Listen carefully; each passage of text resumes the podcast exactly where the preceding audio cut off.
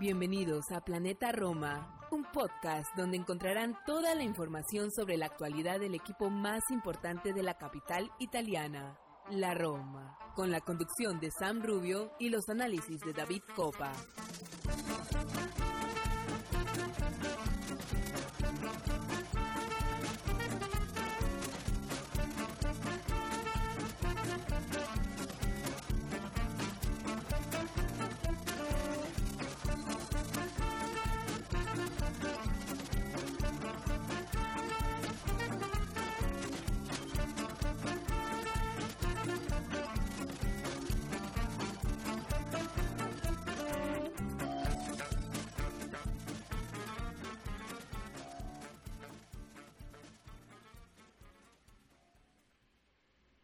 Hola, hola, ¿qué tal mis amigos y bienvenidos a una misión más de este su programa Planeta Roma. Mm, Estamos en la emisión de este podcast número 192.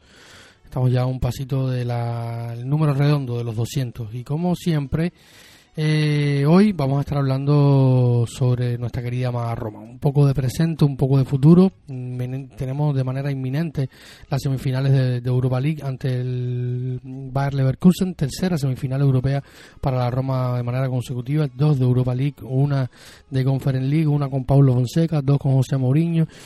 Sobre Mourinho vamos a estar hablando porque los últimos días se ha comentado muchísimo sobre su posible futuro, o sea, Leverkusen, eh, del Roma Leverkusen, de este final de temporada, cuatro fechas eh, quedan aún en la Serie A, son importantes, no son importantes, nos preguntan muchísimo esto porque hoy tenemos preguntas, programa, eh, programa de preguntas y respuestas, vamos a estar dando acuse de recibo a todas las preguntas que nos han llegado acá a la redacción de Planeta Roma. Y nada, vamos a estar hablando de esto y muchísimo más, mercado, un poquito del estadio también, que tenemos noticias, en fin, tenemos bastante tela, así que vamos a una pequeña pausa y enseguida estamos de vuelta.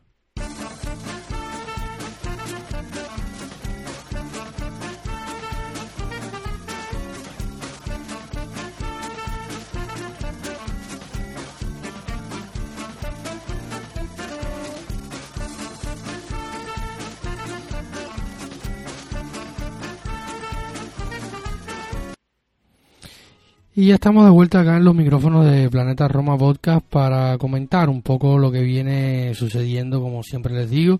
Y hoy desgraciadamente también estoy solo, me he quedado solo por acá por las canchas de Planeta Roma Podcast. Nuestro el resto de compañeros ha estado algo complicado con cuestiones laborales, no han coincidido los horarios, pero bueno, aquí estoy para no dejar, como siempre les digo, la, pasar la oportunidad de conversar un poco de la Roma.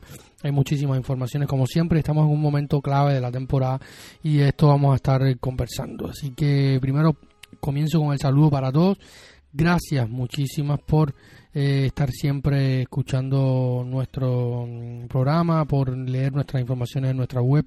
Recuerden planetaroma.net, ahí pueden encontrar toda la información diariamente sobre el equipo con las noticias más importantes, eh, todo lo que va sucediendo en el mundo Yelorozzi y muchísimo más. Eh, También estamos en todas las redes sociales, siempre con las noticias más inmediatas ahí en Twitter, estamos en Instagram, estamos en Facebook también estamos en Telegram, también eh, un gran saludo a todos nuestros patrons, muchísimas gracias a todos por apoyarnos y ser parte activa de esta comunidad de romanistas eh, que apoyan y hacen que este proyecto pueda seguir existiendo.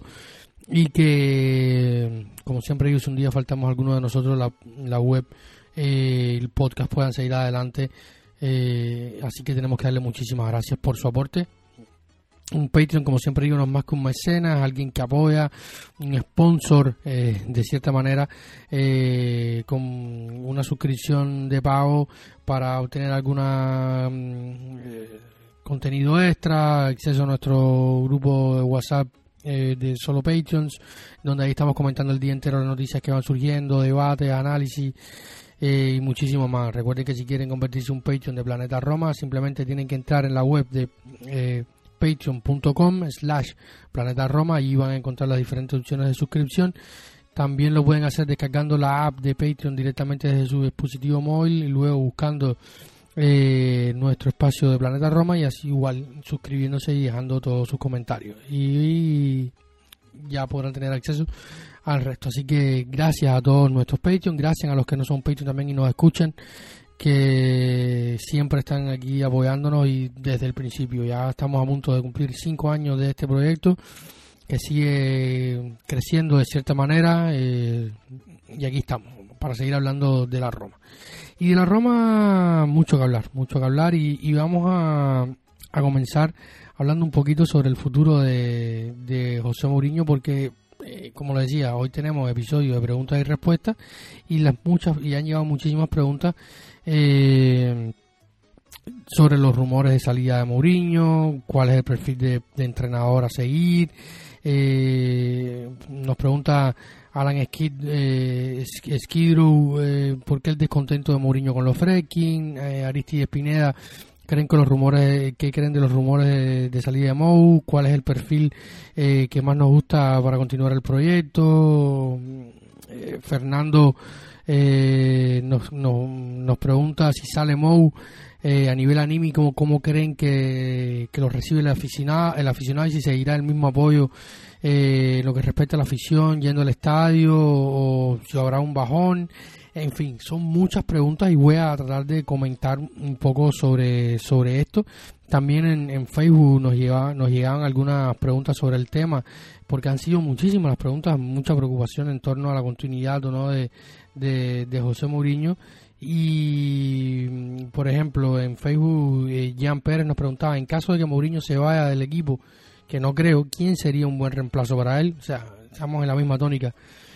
Eh, eh, han sido muchas, muchas, muchas preguntas. Estaba leyendo otras, algunas otras preguntas, eh, porque también hay preguntas sobre mercado. Pero bueno, vamos a empezar hablando un poco con José Mourinho para luego hablar del partido eh, de este jueves contra Roma Bayer Leverkusen, que es un partido súper importante para, para, para nuestra Roma y para toda el devenir también del, del partido futuro, porque están estrechamente ligados. Eh, vamos a empezar con José Mourinho, que es una situación un poco más compleja. Eh, recordemos que ya desde el parón FIFA en enero pasado, eh, o sea, cuando se produjo el parón por el Mundial, entre noviembre y enero se, hubo muchos rumores, de hecho, desde que se llegó a la final de Tirana y con el inicio de la nueva temporada y con entrar José Mourinho o comenzar a entrar José Mourinho en el último año de contrato, en su último año de contrato, recordemos que su contrato vence en el, verano próximo, el verano de 2024, eh, cuando José Mourinho ha ido avanzando en este tramo final de su contrato, se ha empezado a comentar mucho sobre la renovación de José Mourinho, el contrato de José Mourinho, eh, la continuidad, un, punto fijo del equipo, es un entrenador top, no se puede perder, y esto ha venido eh, esta narrativa ha seguido a lo largo de esta temporada, llegando en su punto, quizás uno de los puntos más álgidos fue, como decíamos, al, fin de, del año 2022, inicio del 2023, cuando empezó eh, recién concluido el Mundial, hubo algunos cambios en los banquillos de las selecciones, dicho sea Portugal y Brasil, que fueron los que más, con los que más fue relacionado José Mourinho, y de hecho el propio José Mourinho, tras volver eh, hablar, porque recordemos que comenzó el año con una sanción de dos partidos, no estuvo ni ante Boloña en, la, en el primer partido de la temporada, ni ante Milan en el segundo, y ya para el tercer partido de la temporada sí eh, habló a los medios en mesa, en mesa de prensa previo a los partidos que es algo que ha hecho que ha borrado a José Mourinho completamente a lo largo de esta segunda parte de la temporada. Ha hablado poquísimas veces en las previas de los partidos sí lo hace ya estando a pie de campo cuando van a iniciar los partidos y después post partido en las mesas de prensa post partido ya con los partidos eh, evidentemente concluidos. No habla antes en, en, Trigoria a la prensa porque sabemos que se va a ir a hablar poco de fútbol y pasa a crear polémica y José Mourinho ha evitado esto en su totalidad. O sea, no habla en mesa de prensa en liga nunca en la previa de los partidos. Sí lo hará eh, este jueves, este miércoles, perdón, estamos grabando este episodio el miércoles eh, 10 de mayo, eh, ya a la entrada a la madrugada.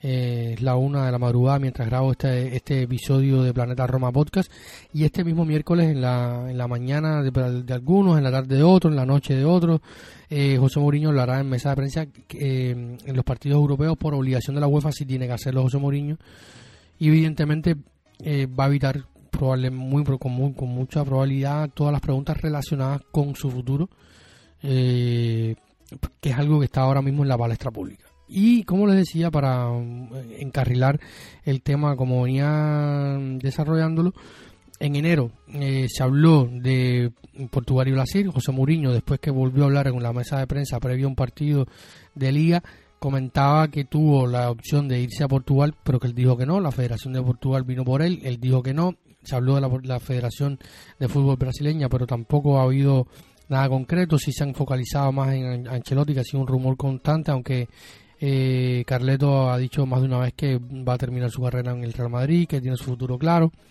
Eh, en fin. Esto fue en el principio de año. Luego se ha seguido hablando sobre el tema, que José Mourinho no renueva y tal. Él ha mandado mensajes en, los mismos primeros meses del año. Le preguntaban, si mal no recuerdo, en la previa de uno de los partidos, o sea, fue en febrero, si mal no estoy, en la previa del partido contra el, contra el Red Bull de Salzburgo, eh, Angelo Mangiante le preguntaba sobre su futuro y varias otras cuestiones y él respondía que le gustaría tener una reunión con los Freaking para empezar a comenzar la próxima temporada. Los Freaking eh, no se han pronunciado, al menos que nosotros conozcamos o que haya transmitido José Mourinho, se ha dado o se ha suscitado esta reunión. ellos están en Trigoria, han seguido existiendo los estadios.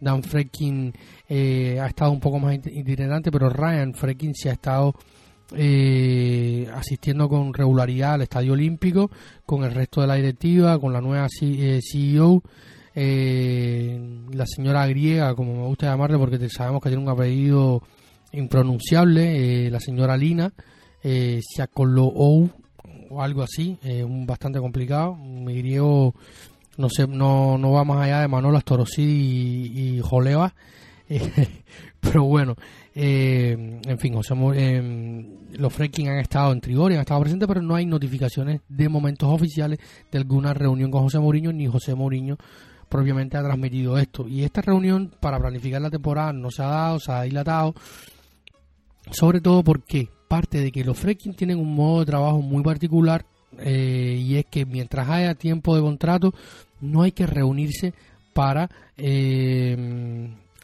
renegociar un, contrato. Eh, José Mourinho ahora mismo tiene 12 meses y un poco más, 12, 13 meses de contrato eh, con la Roma, por lo tanto los Freaking creen que no es necesaria con urgencia reunirse para hablar de contrato a futuro del entrenador. Quizás sí una reunión para la próxima temporada, pero esto también es un poco ambiguo, ¿no? Porque, por ejemplo, eh, ya se ha cerrado, vamos a adelantar un poquito el, tema de calcio mercado, casi está cerrado ya, sabemos cómo son estas cosas y, hemos vivido en carne propia en el pasado situaciones como esta, pero es prácticamente un hecho que eh, al menos en teoría, que va a llegar eh, Hossein Aguard eh, como agente libre desde el Lyon, con un contrato por los próximos cinco años, en torno a, a los dos millones. Los agentes de Iván Indica, por ejemplo, han estado recientemente en, Trigoria, se han fotografiado con, José Mourinho y la agencia de representación del Central de Lenta en Frankfurt, con estos eh, representantes que estuvieron en Trigoria y se fotografiaron con José Mourinho, colgaban la foto en redes sociales y ponían trabajo en curso. Eh, es muy difícil no pensar de que se ya, ya, se está pensando de cara a la próxima temporada, incluso con José Mourinho, cuando ya se están anticipando prácticamente dos fichajes. Lo de Iván Indica, por ejemplo, el Corriere del Sport, justo este el mismo día que sale la foto eh, de, los, de los agentes con José Mourinho, decía que el Central está esperando a jugarse sus cartas, que estaría esperando por el, por el Barcelona. Eh, en fin, lo cierto es que hay, por un lado, indicios que podrían hacer pensar que José Mourinho va a seguir en la Roma, pero otros que hacen que no. Y los otros que hacen que no, por ejemplo, son que también pueden ser un poco como, como dice siempre nuestro querido eh, Martín Villalba, al que le mandamos un gran saludo a él, a su hermano y a su señora madre que está en un proceso de recuperación de, de alguna enfermedad y esperamos que se recupere muy pronto. Eh, como dice siempre nuestro querido Martín, eh, los juegos mentales de José Mourinho y estamos acostumbrados a esto, a, traer la atención hacia otro lado, que se hable poco del equipo y que se hable más de él, de él captar los focos y darle la porción a los muchachos que ya por sí tienen bastante en este momento de la temporada con tantas lesiones, tantas bajas, objetivos que de momento por la liga no se han alcanzado. Venimos de el fantástico, no fantástico, sino increíble empate en el Olímpico, primero con el Milan, eh, con ese gol de Salemer, que, que fue una jugada extrañísima, de falta de concentración, de falta de experiencia, algunos jugadores sobre el campo que terminó, que derivó en el gol de Salemakers para el empate 1 a 1 después de una muy buena jugada, gran recuperación y proyección de Shelly para servir a Tammy Abraham y poner ese 1 a 1. Y luego con, la derrota ante el Inter en el Olímpico, un Inter que viene embalado en este final de la temporada, tiene para mí eh, junto a la Juve tienen las plantillas más profundas dentro de la Serie A y, y, han hecho gala de ello en el Olímpico, pero en un partido en que yo sentí que nunca fueron superiores a la Roma y que la Roma peleó y los errores como siempre individuales eh, costaron muchísimo. Eh, en este momento de la temporada, como decía, haciendo ilusión a estos dos partidos, hay muchísima presión y José Mourinho quizás intenta un poco trasladar hacia otro lado, pero también abren cuestiones y preguntas en torno a, José Mourinho. En el postpartido de, la visita de la, de la Roma eh, a Monza, en un partido que se empezó ganando y se, terminó empatando contra el conjunto de Padalino, eh, siempre me pregunto si es Padalino o, pa, o Payalino, pero bueno, eh, de Rafael Padalino del Juventus, eh, entrenador hoy del, del Monza. Tras el partido, José Mourinho criticó muchísimo al árbitro Kifi, quien mostró una tarjeta roja a mí me pareció un poco injusta, no solo por el minuto en que se da, sino por la jugada que era una jugada bastante aislada, un partido roto que ya no tenía historia y una tarjeta roja era penalizar más aún a la Roma en cuanto a las bajas, ¿no? Y José Mourinho criticó a Gifi sobre todo por la falta de empatía, por la falta de, mando, de, coherencia en cuanto a algunas decisiones arbitrales. Y, lo criticó fuertemente y él decía en esta mesa prensa post partido que la pueden leer en nuestra, en nuestra web, repito, planetaroma.net, ahí la pueden encontrar eh, José Mourinho eh, eh, criticaba al árbitro y decía que él eh, no podía seguir llevando estas peleas adelante sin que el club lo, respaldara. En algún momento sí lo respaldó el equipo. Lo, de hecho, Diego Pinto, cuando algunas decisiones arbitrales no fueron correctas y hubo grandes quejas, salió a hablar, dar entrevistas, lo mismo con Sky porque con la Z, respaldando a José Mourinho. Eh, de hecho, hay mucho silencio por del parte de la directiva, que es otro de los puntos que hace que levanta varias interrogantes. Thiago Pinto lleva bastante tiempo, creo que desde el partido contra, desde antes del partido contra Feyenoord, eh, en la ida en The Quip no habla a la prensa, si no estoy mal. Hace tres semanas que José, que Thiago Pinto no se dirige a los medios, que lo hacía habitualmente o lo ha hecho habitualmente desde que está en la Roma en la previa de algunos partidos eh, para hablar diferentes cuestiones o, cuando tuvo que salir al paso, como le comentaba, en algún momento salía el paso, hablaba de los árbitros, apoyaba a José Mourinho, pero en los últimos tiempos ha habido un silencio total de parte de la directiva. Sí ha estado Diego Pinto en el estadio, se ha visto con José Mourinho los entrenamientos y José Mourinho decía que no podía seguir llevando adelante estas batallas si el, si eh, el club no lo apoyaba y, y realmente José Mourinho se ha encausado en una batalla, en una cruzada contra el sistema arbitral italiano que sabemos cómo es la historia, los, los precedentes que tiene, eh, precedentes y antecedentes que tiene el arbitraje italiano, desde, el Totonero hasta el Calciopoli. Eh, o sea, el Totonero eran apuestas y tal, pero, o sea, lo que quiero hacer referencia es que han habido muchas situaciones de, de temas complicados y delicados dentro del, calcio italiano que José Mourinho se ha encausado en esta cruzada que generalmente no lleva un buen camino. Estuvo el caso Serra que después que le sancionaron a José Mourinho finalmente con la con los dos partidos no pudo estar ni contra Sassuolo ni contra Lazio, dos partidos que al final sabemos cómo terminaron y José Mourinho perdió la oportunidad de estar en esos dos partidos para que luego el árbitro Marco Serra fuera eh, sancionado, remitido a juicio contra la Fiscalía del CONI y de la Federación Italiana y por lo tanto va a ser juzgado por eh, realmente ofender al entrenador y, todas estas cuestiones. Y como decía José Mourinho ya lo que pasó pasó pero los dos partidos frente a, en el banquillo nadie me los puede devolver.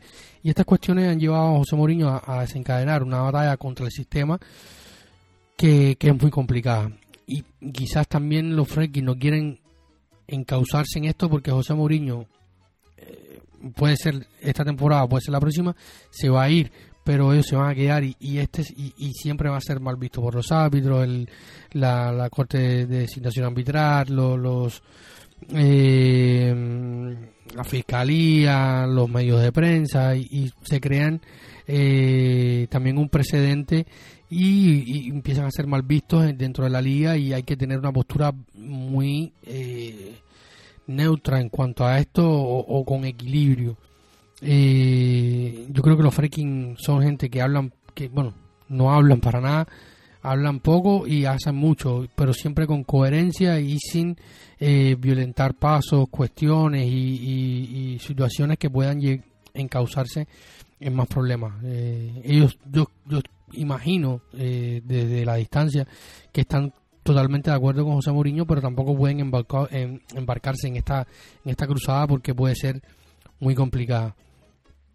Y estas cuestiones también con un poco el tema de mercado, se ha hablado de, las situaciones de mercado, compras, ventas, hay una sanción de la por parte del FIFA, de la UEFA y el FIFA Fair Play, que con cual la Roma y los Freaking muy bien que se movieron en cuanto a esto, llegaron a un acuerdo, un gentleman agreement con la UEFA en torno a la sanción eh, para mantenerse dentro de los, de los parámetros de mercado positivo hasta 2027, lo que implica que los mercados de la Roma tienen que ser muy austeros, o sea, tienen que ser mirar siempre en positivo, eh, tiene que haber un equilibrio entre los que salen y los que se van, eh, cuentas siempre en positiva, incluso lo vivimos con Ola Solbakken, que por un pequeño balance negativo no pudo ser inscrito en la, en la lista UEFA y está fuera de ella, eh, como ya sabemos, y estas cuestiones tienen que mantenerse con mucho con mucha cautela. Y José Mourinho evidentemente quiere refuerzo.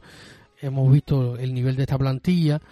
Algunos fichajes se han fallado, algunos que ha pedido él o que no, o que se han decidido en mutuo acuerdo entre la dirección deportiva y el entrenador. Eh, no han salido bien, otros sí. Pero el punto en que estamos ahora es un punto de eh, mucho mercado, mercado de, agentes libres como el que vimos el pasado, con la llegada de Matis, Pablo Dybala, eh, Miles Villar, eh, Andrea Velotti, préstamos como lo de Gini Wijnaldum, Mike Camara, eh, Diego Llorente que llegó en enero a préstamo desde el Leeds United. Este va a ser el tipo de mercado de la Roma. Muchos jugadores como agentes libres y préstamos. Fichajes pocos como, y bajos, como el de Shelley que costó 7 millones del Lille, porque estaba en su último, el último año de contrato con el conjunto parisino del ex entrenador de la Roma, Pablo Fonseca. Y este va a ser el tipo de mercado. Y quizás José Mourinho espera mucho más y la Roma hoy no puede darle mucho más. Y los Freaking ya hacen bastante. Yo creo que todos los romanistas debemos estar muy agradecidos con los Freaking que en algún punto llegaron a, a, desembolsar hasta 10 millones de euros mensuales como promedio para mantener el club a, flote, para que las cuentas regulares del club se pudieran eh, y el club pudiera seguir funcionando han gastado más de 800 millones, incluida la compra desde que llegaron al club en fichajes, compra, salida de la bolsa, cuentas corrientes, deuda, eh, en fin, han gastado muchísimo y esto evidentemente lleva a que el desarrollo del club en cuanto a mercado sea de una manera bastante eh, austera, valga la redundancia como hemos venido diciendo. Y esto también puede ser uno de los puntos que tenga José Mourinho en cómo lo cierto es que también se ha hablado de Paris Saint Germain, Real Madrid. Lo que va a pasar a ciencia cierta no lo sabemos. De hecho, decía José Mourinho que él no habla de su futuro con nadie, ni siquiera con su familia, lo que va a hacer. La realidad es que le queda un año de contrato hasta 2024. En, verano del 2024, eh, por contrato, va a estar José Mourinho en la Roma. Y para mí hay indicios que, que, que, hacen alusión a que puede seguir, como lo de los fichajes de eh, Aguar o, el posible de, de, Evan Endica desde el Frankfurt eh, pudieran estar orquestados por él y, esto podría ser a las claras una señal de que podría continuar. Eh, para responder la pregunta, por ejemplo, de, de, de Fernando, si sale Mou, eh, cómo responderá la afición a nivel anímico, Evidentemente, estos sold out, los 31 sold out que hemos vivido en toda este último año con José Mourinho en el equipo eh, tiene que ver un poco con él, pero también un poco con la política de de fichajes de, o sea, de, venta de entrada del club. Ha habido una, un gran cambio con la, o sea, se cambió el director de ticketing, que no es más el director de, de esto, de encargarse de las ventas de entradas y tal. Y esto, mm, sin duda, ha, ayudado también a que los precios sean más bajos, las entradas en el Olímpico se vendan. Hay mucho entusiasmo con el club, también los Freaking han sabido tocar los puntos claves de la historia y el romanismo, el legado, o sea, recientemente vimos la celebración que se le hizo en el Olímpico al equipo campeón de la temporada 82-83 con Bruno Conte eh, y muchísimos, Bruno Conti y muchísimos otros jugadores de, la época, el propio Ancelotti que no pudo estar y mandó un, mensaje, Falcao que está también trabajando para el Santos y mandó un mensaje eh, que fue transmitido en el Olímpico. Mm, Roberto Bruso, de Care Quierico, en fin, había, estaban ahí todos, esa, casi todos, eh, de esa clase del 83 que terminó ganando el, segundo escudo de la Roma. Y, y así, o sea, se, se, repropuso la temporada pasada el viejo escudo, eh, el lupeto también se ha utilizado más. Eh, ha habido puntos que se han tocado en cuanto a la afición que han hecho que, se, que haya un acercamiento hacia el, hacia el directiva, estadio y, equipo. También la experiencia que se vio en el Olímpico es mucho más eh, moderna, con, la, con los freaking llevando a cabo ciertas modernizaciones. Eh, eh, la experiencia de ir al Estadio Olímpico es mucho más grata. De hecho, hace poco se abrió, se, se instauró una en una de las tribunas en la Montemario, que es la que da la espalda de José Mourinho, para que tenga una idea. Ahora tienen esta eh, Delivery Food Olímpico, que es una aplicación que, te, que puedes pedir comida y te la llevan hasta 200, no tienes que perderte nada del partido y saliendo a levantarte a los puestos de, venta de comida rápida que hay dentro del estadio, en fin, se está, hay muchos muchos temas que han ayudado que la asistencia del Olímpico sea mayor, pero evidentemente José Mourinho es un factor. ¿De que puede, puede bajar? Sí, porque José Mourinho, cuando entramos ahora en clave, saliendo de esta pregunta, entrando a otras que nos han mandado, de que, qué tipo de entrenador podría ser y, qué podría buscarse. José Mourinho ha sido un entrenador que ha conectado muy bien con la afición porque es, además de que es un, tipo muy inteligente, que es capaz de leer muy bien los contextos y además de ser un grandísimo comunicador, de los mejores comunicadores, entrenadores, en lo que va a decirlo, es una institución en, esto y, es muchísimo más dentro del fútbol, un negocio que conoce como poco. Eh, José Mourinho un gran comunicador, es un tipo que, que puede crear, crear feeling con, con, la, con la afición y sabe qué puntos tocar, qué puntos decir, qué puede hacer o no. Y, y, es, es líder, es el líder de este equipo.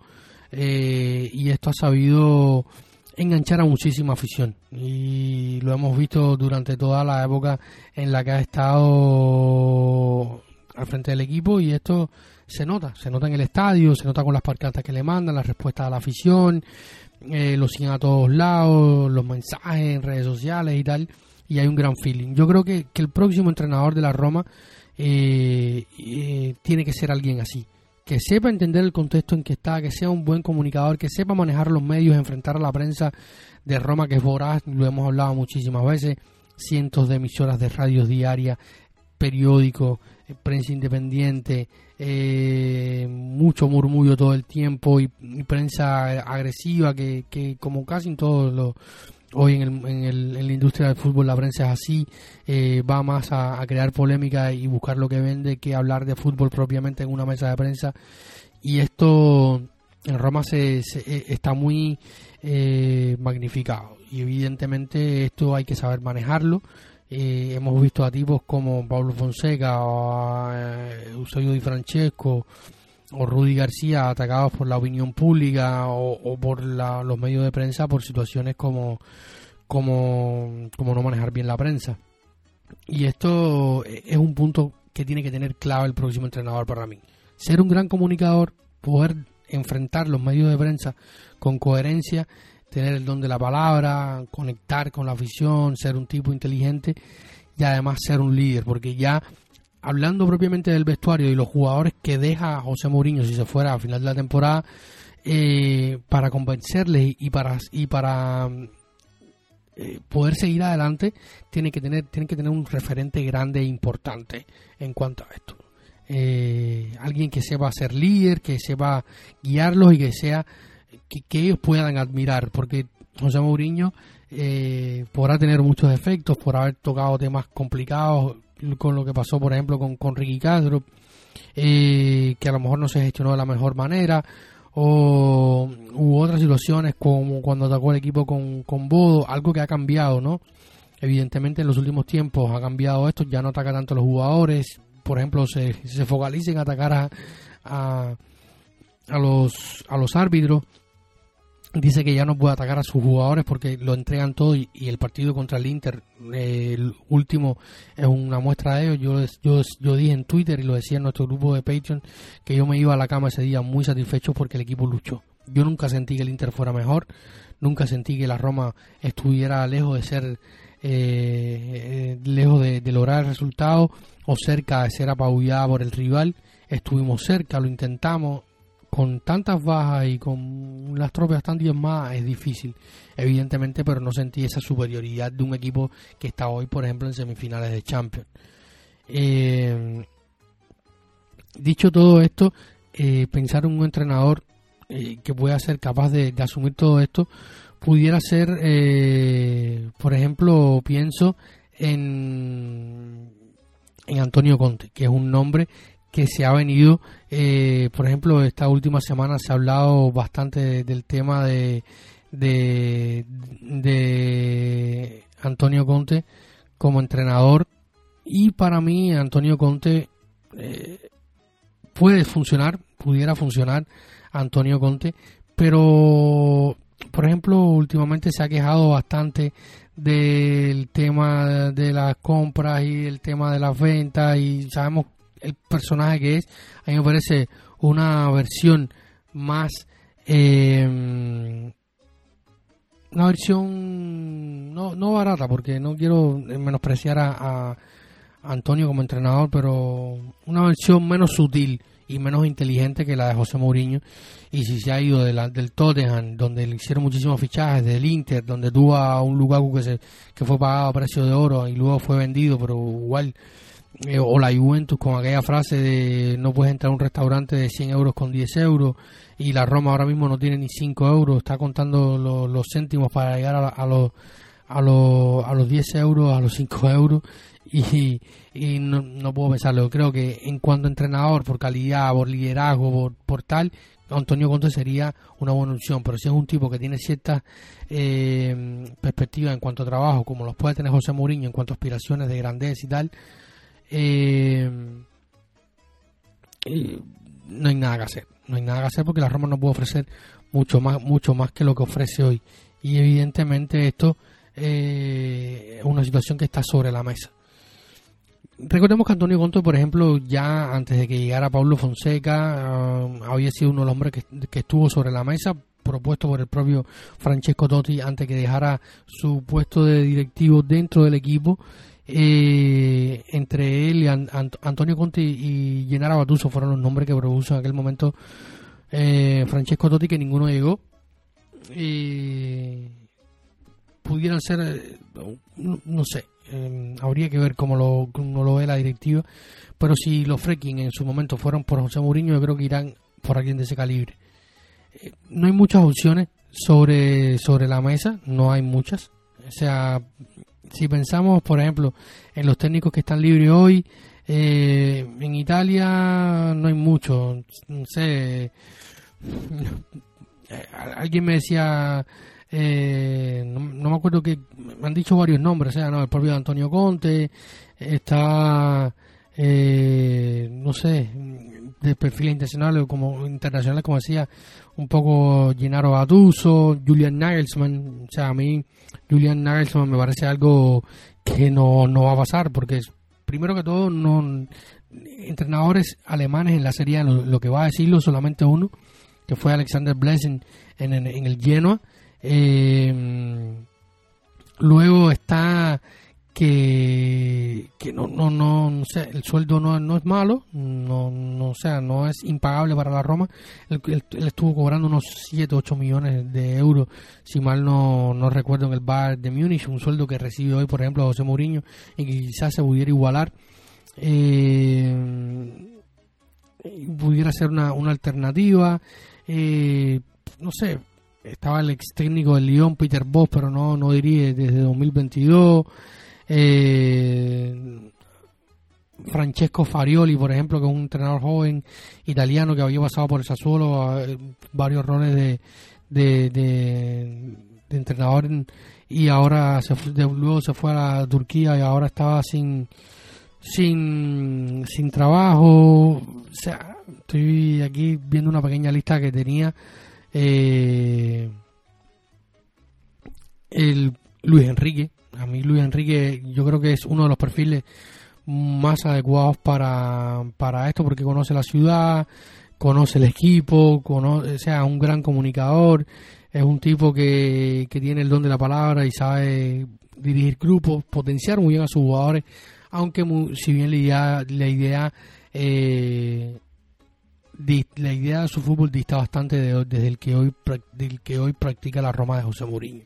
Esto pudiera ser un atenuante, pero yo creo que para mí está entre Luis Enrique y mucho nos ha comentado en nuestro grupo de Patreon eh, Irving Sáenz el nombre de Daniele De. Para mí Daniele, por ejemplo, si, si pudiera soñar diría Daniele De con con Aurelio Andrasoli de segundo, que, que, fue segundo de Spalletti por muchos años y conoce a Daniele y ha estado entrenador en los últimos tiempos dentro de la Serie A, Empoli, lleno a Ternana en, su última experiencia en la Serie B, eh, lo firmaría.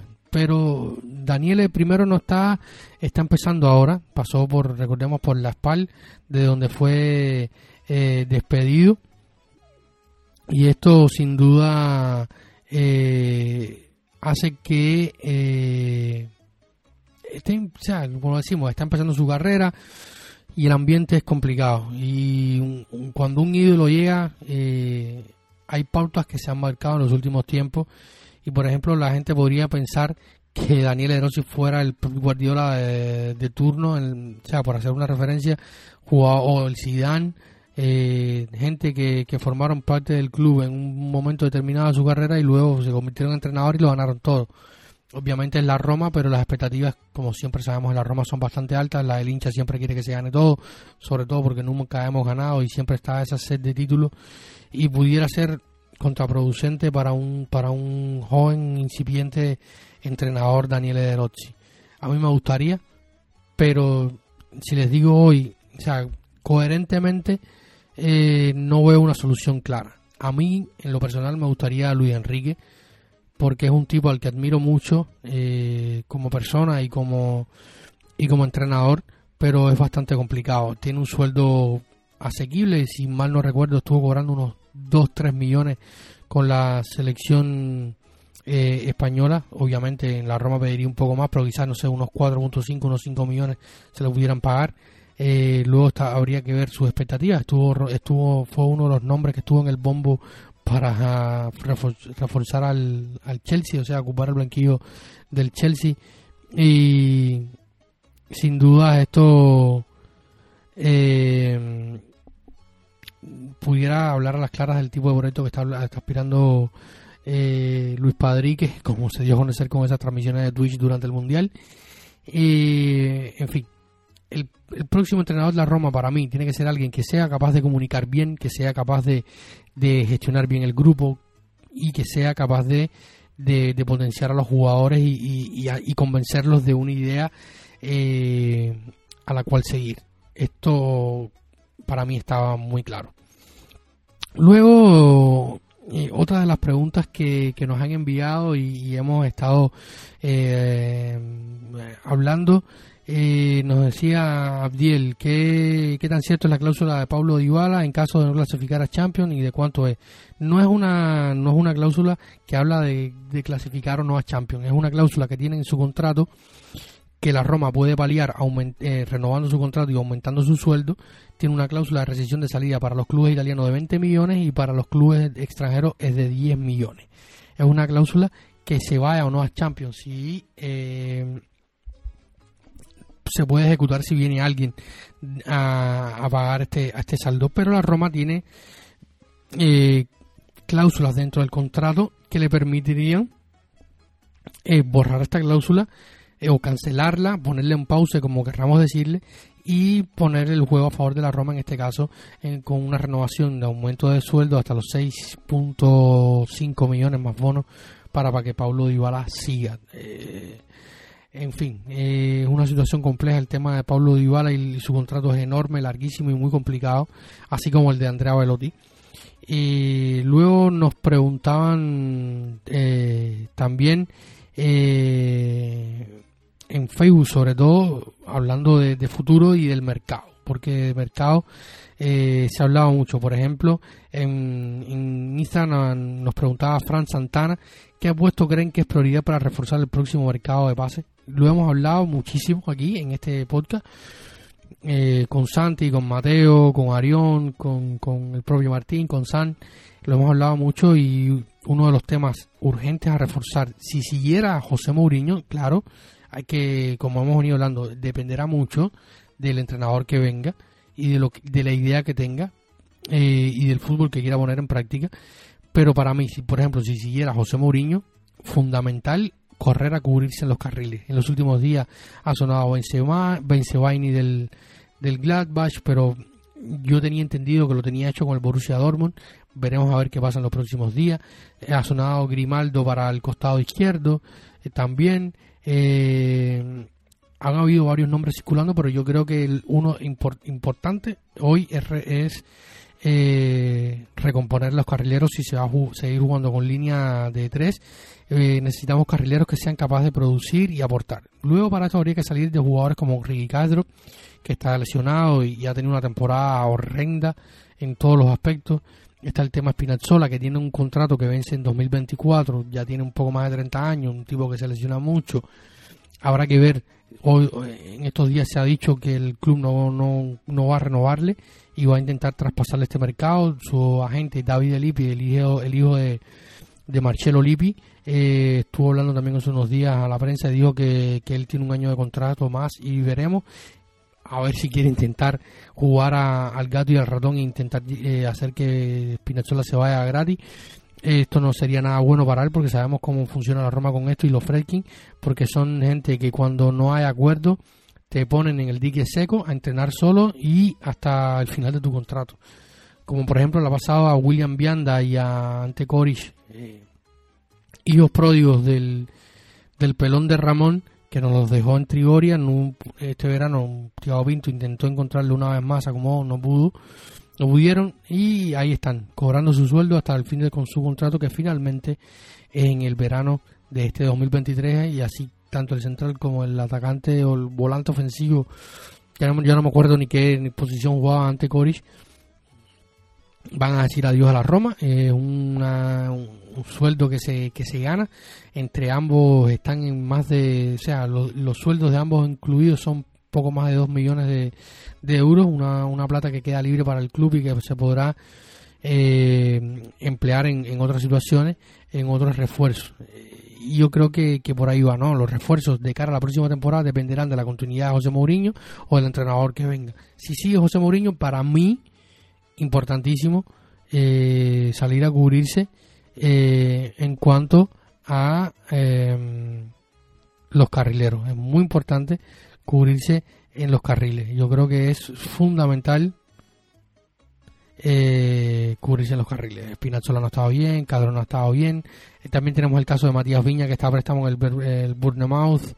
habrá que ver si se vende. Ha, hecho dos goles, dos muy buenos goles, uno contra el Tottenham y otro contra el Chelsea eh, lo que es una buena noticia, a lo mejor se quieren quedar en, el equipo que hoy todavía está en la Premier, se quiere quedar con, con, el, con el uruguayo, si se quedan en la primera división, ojalá que lo logren y esto puede abrirle la puerta a la Roma a una a una una ganancia futura, creo que un, préstamo con opción a compra en torno a unos 100 millones de euros, eh, ojalá se pueda cerrar esto. Eh, otra de las preguntas que nos llegaban eh, en Facebook eh, era también sobre el mismo tema, ¿no? Comentando sobre los fichajes. Nos dice Manuel, el, Manuel S. Estuardo, ¿qué portero ven factible como un posible reemplazo para, para Rui Patricio? Eh, saludos, Manuel. Yo lo he dicho varias veces y Rui ha tenido sus errores. Eh, en el partido contra Atalanta tuvo uno grave. Eh, yo creo que eh, para la Roma apostar por figuras jóvenes es un poco un riesgo. A mí me gustaría un, un, un, portero con experiencia, afirmado en la elite, importante, al menos con buen recorrido. Eh, en la elite del fútbol europeo que sepa capaz de, aguantar la, presión y gestionar momentos buenos y momentos malos eh, porque si no puede faltar puede pasar factura en Roma lo hemos visto con Paul López, Stekelenburg u otros y yo creo que, que eh, por ejemplo eh, podría estar yendo en contra de, de, alguien tan importante como fue la Roma como Allison pero Allison tuvo un proceso de crecimiento en la Roma muy importante, fue, fue el banquillo de un año de, de y luego se hizo portero que, que soy top mundial y fue vendido por una cantidad absurda de dinero. Pero no todos los días se encuentran Allison en el mercado, ni todos los jugadores, ni todas las personas, o sea, como a, nivel humano, tiene estas, estas características de, de un de un tipo concentrado, enfocado y que pueda asumir la presión. No hay mucho de esto. Se ha hablado de Falcone, de Vicario, de Carneschi, de otros, y yo creo que, estos jóvenes en, Roma pasarían bastante trabajo. Si le soy sincero, a mí me encanta Vicario, me encanta Falcone, sobre todo porque es romanista. Carneschi ha, tenido un último mes bastante bueno con la Cremonese, que ha pasó de prácticamente estar descendida a estar eh, con opciones de, de mantenerse viva dentro de la salida, lo que yo aplaudiría porque al final después de lo que pasamos con, con ellos, que al menos que se mantengan en la Serie A, eh, estaría hablando de que, de que se haría que el fracaso que hicimos contra ellos fuera menos feo. Eh, luego otra de las preguntas que, que nos llegaban, tengo uno ahí por ahí de, de, Diego Gómez Jurado, uno de nuestros Patreon que está muy buena, que la voy a, leer y la voy, también tenemos una de Iván, nuestro, otro de nuestros Patreon que también voy a estar comentando. Eh, nos dice JM Trevejo Marf, ¿cuál es la lectura de la temporada de, la temporada actual? Vamos a estar hablando de esto, también respondiendo un poco a la pregunta de de, de nuestro querido Diego, que va también por, por este punto y sin duda va a ser eh, enfocada en esto. Eh, luego Alejandro Arma nos pregunta, ¿debería la Roma aguantar a Dami una temporada más esperando que demuestre ser el delantero que, el delantero que es eh, o el delantero que esperamos o traer a alguien más? Esta, esto es una buena pregunta que yo mismo me la he hecho varias veces. Porque si Tami vuelve a ser, por ejemplo, el delantero de los 30 o de los casi 30 goles en todas las competiciones de la temporada pasada, yo creo que se podría sacar mucho más de lo que pudiéramos vender hoy. Pero, y si tiene una temporada peor de la actual, evidentemente vamos a perder, vamos a tener que pedir menos, o sea, el club va a tener que pedir menos en una posible transferencia, entonces deberán evaluarlo bien, pero siempre lo más importante no es vender, es saber comprar y buscar un reemplazo adecuado. Y el, y, y, comprar gol en el mercado cuesta, porque cuando estás fichando un delantero estás comprando gol. Y un gol significa victoria, o sea, eh, y el gol en el mercado cuesta, no hay mucho, no hay mucho. Y que tampoco es que, como siempre digo, no es que la Roma va a recibir, no sé, 45 o 50 millones por Dami Abraham y estos 50 millones van a ir íntegramente al mercado a, a buscar un reemplazo. No, no va a ser así. Así que esto es eh, un poco de lo que hemos, de las preguntas que nos han llegado. Ahora voy a a leer un poco de, las preguntas que nos enviaba Diego Gómez Jurado, uno de, nuestros de nuestros Patreons, que nos, que nos envió una, una pregunta muy, muy, muy interesante. Eh, y nos dice Diego eh, en su pregunta para, para el podcast, ¿qué sería un éxito de esta temporada y qué sería un fracaso inaceptable? Eh, una pregunta muy buena y muy interesante que probablemente podríamos guardarle y replantear al final de temporada cuando hacemos nuestro eh, podcast de resumen de temporada. Y lo cierto es que cuando hablamos de, éxito o fracaso, eh, por ejemplo, pienso eh, en las declaraciones de, de Gianni Antetokounmpo, el, el baloncestista de la NBA, que hace unos días hablaba sobre el tema fracaso, ¿no? Mm, y hay que partir del punto de que los dos años de José Mourinho y la Roma han sido de total crecimiento, más allá o más acá.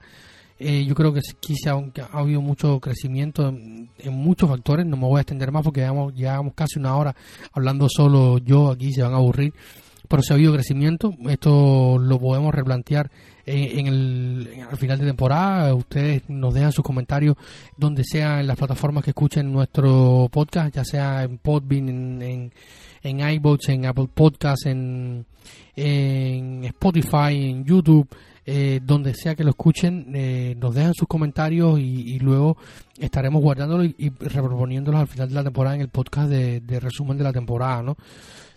porque el éxito del fracaso puede depender de muchas cosas. ¿Y qué sería un, fracaso inaceptable?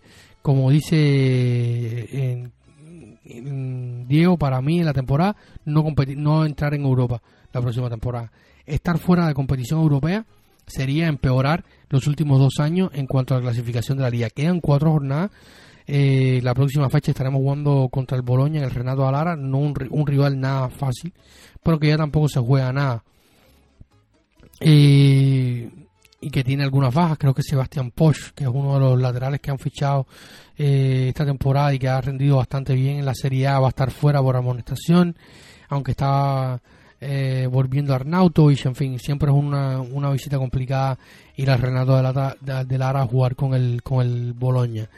Eh, yo creo que para mí sería un fracaso inaceptable no clasificar a alguna competición europea la próxima temporada.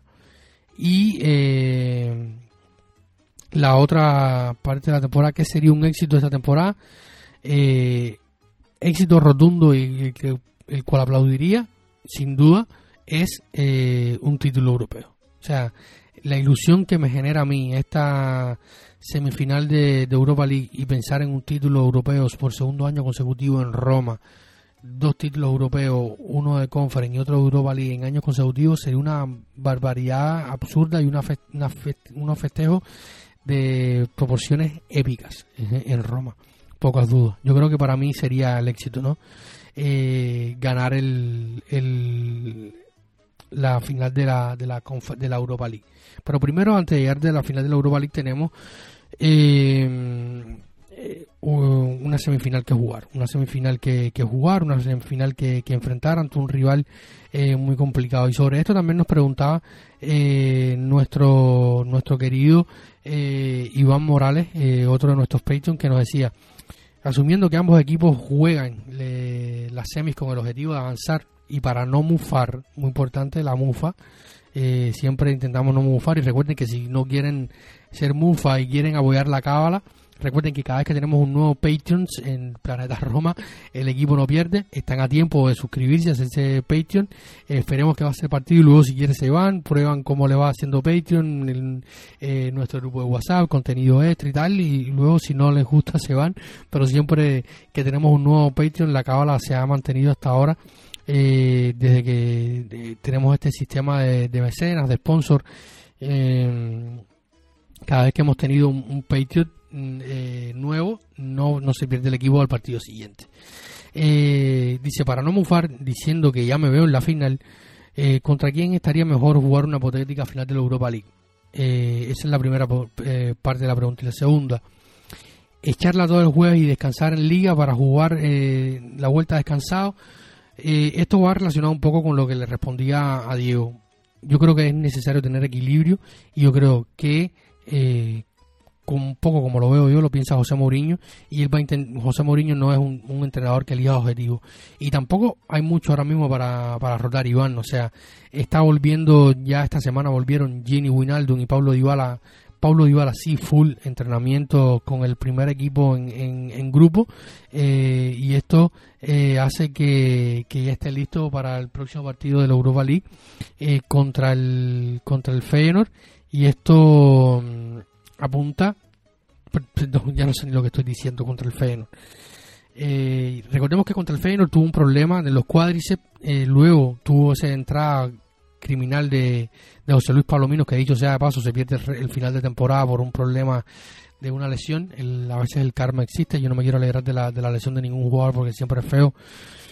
Pero bueno, un poco el karma. Eh, decía, Dybala volvió full a los entrenamientos y decía el periodista en estos últimos días, Paolo Asoña de, de Sky Sport, que la única molestia que le queda es la del tobillo eh, de la entrada de este mismo compatriota suyo de Palomino. Tras el partido contra Bergamo, ya los, los problemas en el eh, musculares que había sufrido, sufrido contra el Feyenoord en The Quip han, han quedado atrás lo que sin duda es una buena noticia. Gini Winaldum entrenó parcialmente con el equipo y esto eh, han sido los, jugadores que se han recuperado. Ahora, eh, para este final de, temporada, ¿se podría recuperar para el para la próxima semana? Estamos hablando del 18 de, mayo con, en el partido contra el Leverkusen en Alemania. ¿Se podría recuperar a Chris Molin para el final de temporada? Son de los lesionados que se podría recuperar. Eh, temporada finita para Cumbula. Eh, Diego Llorente habría que ver cuándo vuelven. Se habló que tiene una, una, lesión similar a la, sin mal no recuerdo, a la de Chris Molin, pero necesitaba más tiempo. Eh, habrá que ver si pudiera volver para los últimos dos partidos de, liga. Eh, un poco igual como, como el Charaui, que está fuera probablemente hasta, el final de la temporada. Con suerte estaría en el último partido de la temporada por hay muchas bajas, no hay mucho de dónde escoger. Eh, y para mí, yo creo, como, le, como lo decía antes, y yo creo que también como un poco como lo ve José Mourinho, es que él va a intentar competir en los dos torneos a la, par y no aflojar en ninguno. Porque sería bueno llegar a esa, a esa final de la Europa League si llegáramos eh, con, un, con un boleto a una competición europea, cualquiera que sea, ya en el bolsillo para que no dependa todo de eso. Y como lo, como lo dije ya en su día con la final de la Conference League, no llegar eh, a la final de la Conference contra el Feyenoord en aquel momento, eh, pensando de que había que ganarle al Feyenoord, no solo por el título, sino porque la próxima temporada para jugar a Europa. Yo creo que eso es un, un pequeño peso extra que se quitan los jugadores de su espalda en una final que evidentemente hay mucha tensión y mucho peso. Y, esto eh, es, es como lo veo, ¿no? Y una hipotética final, ¿contra quién quisiera jugarla? No quisiera jugarla contra la Juventus. ¿Por qué? Porque es un rival de casa, es un rival que nos conocemos, es un rival que tiene mucha calidad, que tiene gente que, que no va a estar eh, mal todo el año y en, y en un partido único eh, pueden estar muy bien Blau y Di María, Pogba, eh, Kostic, Cuadrado, eh, Bremer, eh, hay mucha calidad, eh, Federico Chiesa que está volviendo, Arcadius Milik, o sea, tienen un, un equipazo, eh, el equipo de Allegri.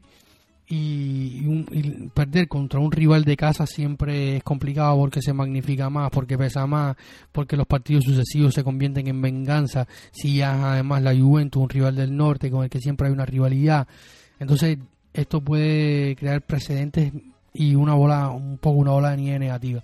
Así que a mí no me gustaría jugar contra la Juventus y sí me gustaría jugar contra la Sevilla.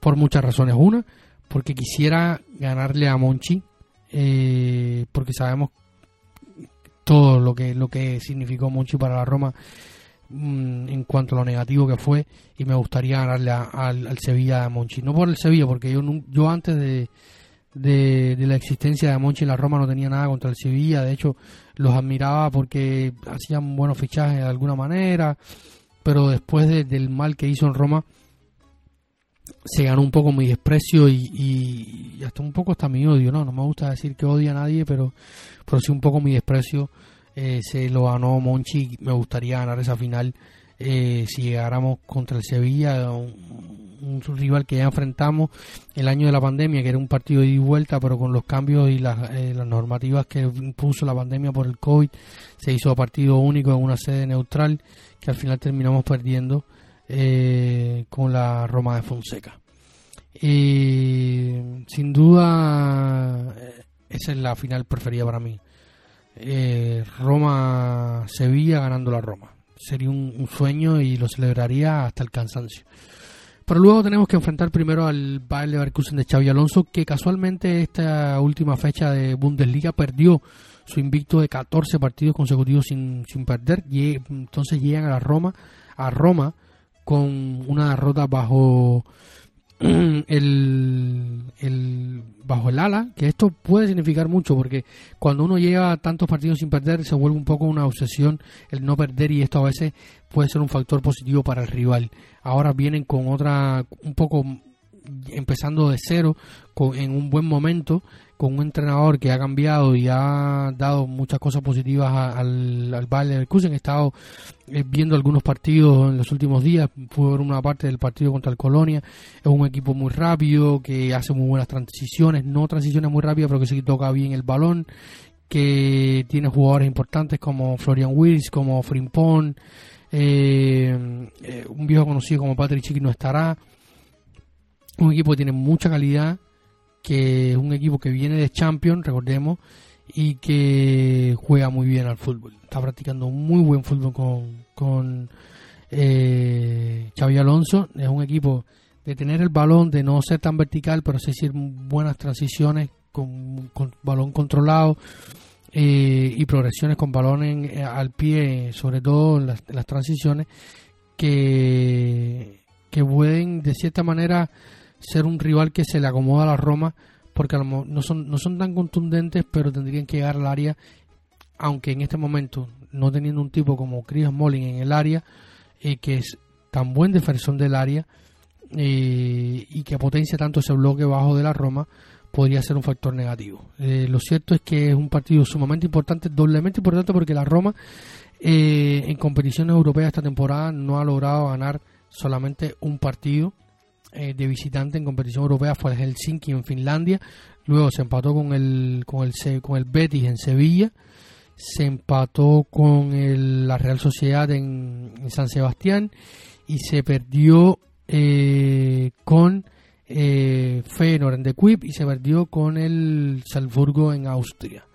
Eh, la Roma ha venido cerrando las eliminatorias europeas en las últimas temporadas en casa esta vez tendrá que ir a hacerlo fuera, como hizo contra la Real Sociedad, por lo que el partido del Olímpico se convierte en, un factor muy importante. Muy importante el factor olímpico y jugar en casa, hacer un partido, yo quisiera ver un partido como que se le hizo a la Real Sociedad en casa, que para mí ha sido uno de los mejores de la temporada en cuanto a todo, en concepto de fútbol, concentración, contundencia eh, y rendimiento del equipo.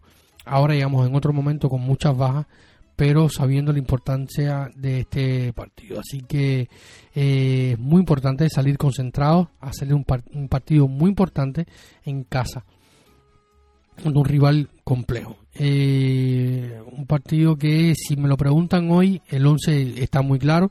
Quizás las dudas un poco en las bandas, pero creo que va a ser el 11 de siempre: Mancini, Cristante y Roger Ibáñez. Eh, en defensa con Segui Shelley por la derecha, con eh, Matic y Eduardo Bo en la mitad de la cancha, con Zaleski por izquierda, eh, arriba va a estar Lorenzo Pellegrini, Pablo Dybala y Tami Abraham. Es el 11 que yo creo que va a ser, con Jenny Winaldum entrando desde el, desde el banquillo.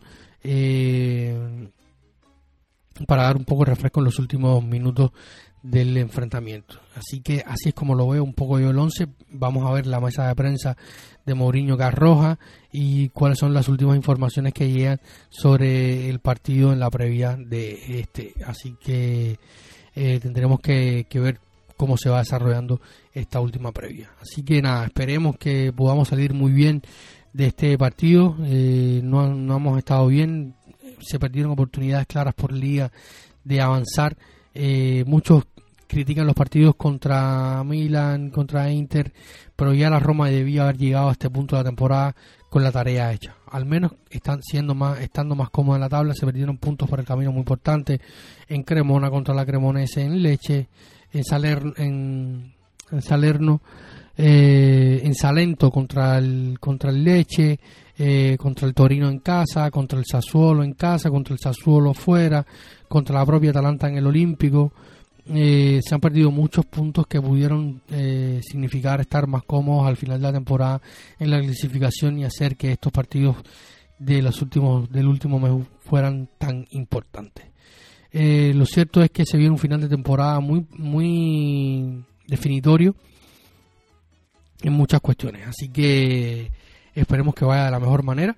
Así que nada, mm, esperar que eso. Yo tengo fe eh, y confío en que se pueda pasar la eliminatoria contra el Leverkusen.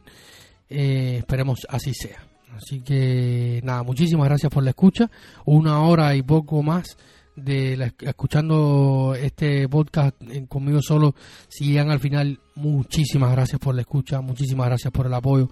Suscríbanse en todas nuestras cuentas de redes sociales, compartan el contenido, coméntenle a sus amistades que tienen un podcast de, que escuchan un podcast de la Roma, que inviten a escucharlo, que se suscriban, dejen sus comentarios por favor en las plataformas que escuchan eh, el podcast, que le gusta, que no le gusta, las opiniones sobre lo que vamos comentando, si están de acuerdo, si no están de acuerdo. En fin, eh, mantener la retroalimentación con ustedes, los que nos escuchan siempre es muy importante. Así que nada, muchísimas gracias, un saludo a todos por escucharnos y recuerden que siempre lo más importante es Forza Roma.